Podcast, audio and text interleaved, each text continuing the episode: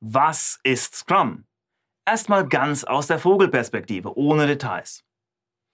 Wie gesagt, mein Tipp, hören und schauen Sie sich alles in dieser Einführungslektion erstmal an und kommen Sie dann am Ende des Kurses nochmal zurück und schauen sich's nochmal an. Dann gehen die Lichter auf. Also, was ist Scrum? Um das zu verstehen, sollte man erstmal ungefähr wissen, woher Scrum kommt. Und ich will da jetzt keine historische Aufarbeitung machen, wirklich nur ganz grob. Also, das ging schon vor einigen Jahrzehnten los, und zwar in der Softwarebranche. Das waren die ersten Goldgräberzeiten. Neue Hardware-Systeme schossen wie Pilze aus dem Boden und alle brauchten Software.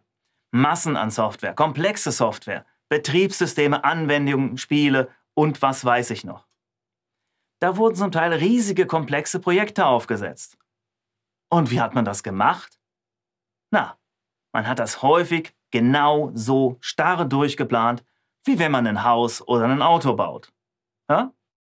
Nur dummerweise hat sich während so eines Projekts die Hardware zigmal geändert. Die Auftraggeber begreifen oft erst während des Projekts, was sie eigentlich wollen und brauchen. Und die Zeit war viel schnelllebiger geworden. Die Projekte aber lang. Was zu Beginn so eines Projekts noch den noch ein tolles Produkt gewesen wäre, das war am Ende oft schon technologisch überholt. Oder schlichtweg aus der Mode. Ja, da war schnell klar, mit so einer Eigendynamik auf allen Ebenen, da ist ein starres, planbasiertes Projektmanagement, bei dem zu Beginn die Anforderungen und Spezifikationen definiert werden, hoffnungslos überfordert. Ja? Was Neues musste her. Und eine Antwort, also die erfolgreichste Antwort auf diese Probleme, kam damals von Ken Schwaber und Jeff Sutherland. Die stellten ihr Scrum Framework erstmals 1995 vor. Die beiden, die definieren Scrum im sogenannten Scrum Guide, ja? Und dieser wurde nun einige Male überarbeitet und umfasst heute in der aktuellen Version, ja, nur spärliche 13 Seiten, in denen das gesamte Framework vorgestellt wird.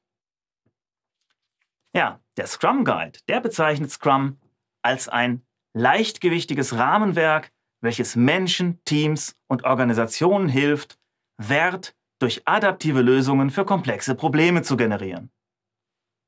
Ja, in dieser Formulierung, da steht nichts von Software. Nein, ganz allgemein für komplexe Systeme.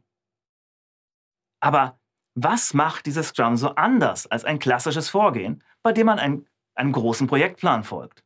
Na, Scrum basiert auf der Theorie empirischer Prozesssteuerung. In wiederkehrenden Iterationen werden Erkenntnisse gewonnen und im nächsten Zyklus dann verwendet.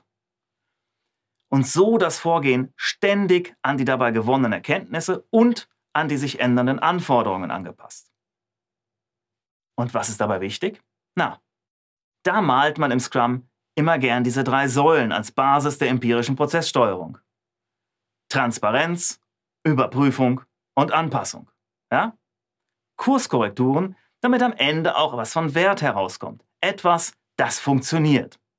Und das nicht schon beim Markteintritt veraltet ist. Und etwas, was die Kunden sich auch wirklich wünschen. Ja, nur 13 Seiten hat der Scrum Guide. Das ist nicht viel. Und daher gibt es im Scrum Framework auch nur wenige definierte Elemente. Das sind die Scrum Teams und ihre Accountabilities, also Verantwortlichkeiten. Dann gibt es Events, also Ereignisse, Artefacts, Artefakte und Rules, also Regeln. Mehr nicht. Alles außerhalb dieser Komponenten ist frei gestaltbar. Ja, darum ist Scrum auch kein Prozess zur Softwareentwicklung, keine Technik oder Methode, kein Produktentwicklungsprozess und auch keine Sammlung von Best Practices.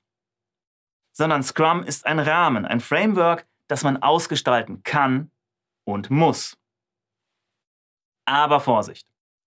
Der Scrum Guide ist dabei allerdings streng. Werden Regeln verletzt, Verantwortlichkeiten, Ereignisse oder Artefakte verändert, so wird der Scrum-Rahmen verlassen. Und was man dann tut, das darf streng genommen nicht mehr Scrum genannt werden. So. Und zum Abschluss empfehle ich dringend, diesen Abschnitt ernsthaft auch noch durchzulesen und es nicht einfach faul beim Video zu belassen, okay?